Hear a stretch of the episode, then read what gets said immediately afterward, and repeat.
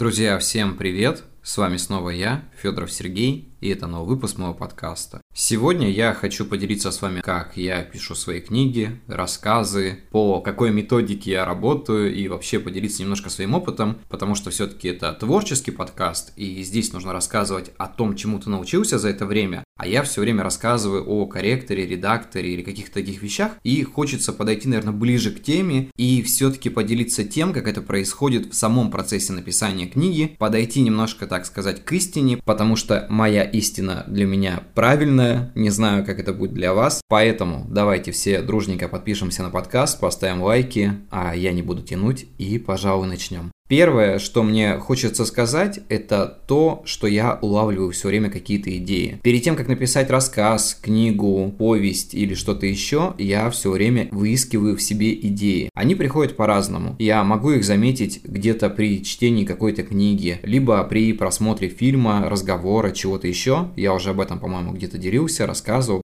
Еще последнее время я научился это делать по каким-то определенным картинкам. То есть, если у меня нет определенных идей, и я не знаю, что написать, я просто ввожу в нейросеть определенные слова, которые выдают мне изображение, и исходя из этого изображения, я уже формирую определенную мысль, о которой будет рассказываться там в повести и так далее. Иногда меня что-то сильно цепляет, из себя выбивает из привычной колеи, и мне хочется, наверное, выместить свои мысли где-то, но я это делаю не так, что просто безвольно там пишу какие-то вещи о том, что меня накипело. Нет, это нужно делать именно в сюжете, и тогда получится что-то действительно действительно хорошее. Вообще, последнее время я работаю по определенному алгоритму. Во-первых, я перестал писать на работе, потому что мне все-таки нужно какое-то уединение, чтобы никто не мешал, не ходил, не спрашивал. Просто тебя часто кто-то сбивает, и после этого ты теряешь какую-то определенную мысль и думаешь, о чем же ты писал до этого. Поэтому я это делаю исключительно дома и исключительно тогда, когда я нахожусь в абсолютной тишине. И я делаю это обычно ночью. Мне кажется, что мозг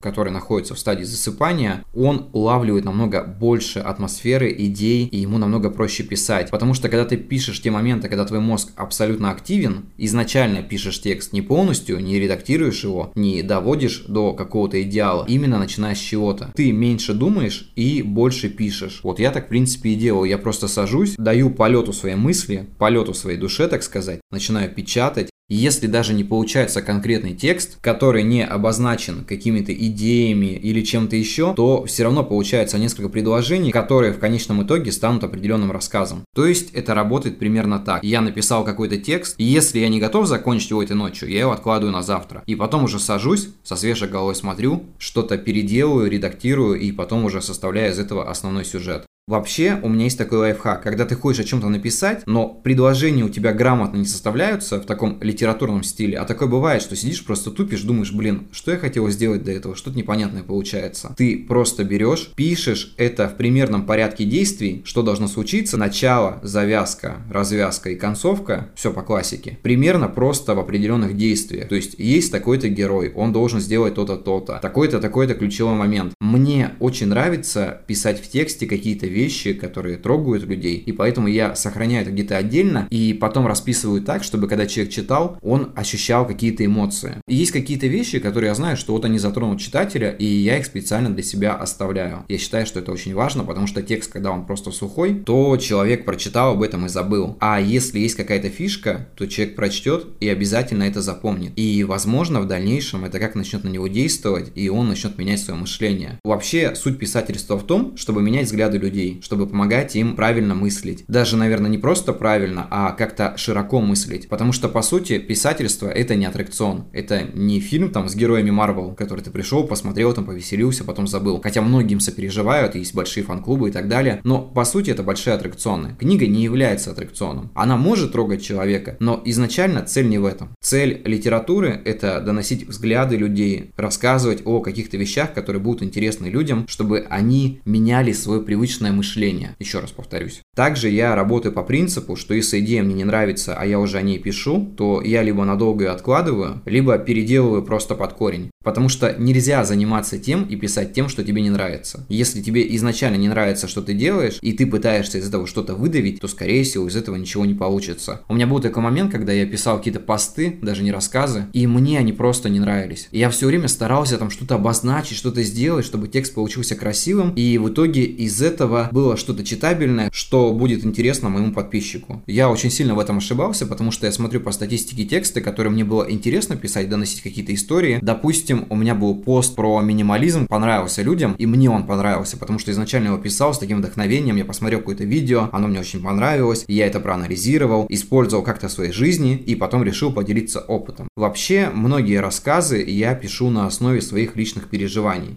Мне кажется, что так писать интереснее, потому что тебе есть о чем рассказать, тебе есть что донести. А когда ты просто пытаешься играться с темами, которые ты совершенно не знаешь, то и результат будет соответственный. Ладно, прочет человек, который об этом тоже не понимает, ему будет интересно, допустим. Но есть люди, которые разбираются в этом, посмотрят и поймут, что писатель не только лжет сам себе, но и пытается солгать своему читателю, донеся какую-то довольно ложную мысль. Это говорится именно о темах, которые уже давно, наверное, изучены, показаны, и здесь ничего нового уже не придумаешь.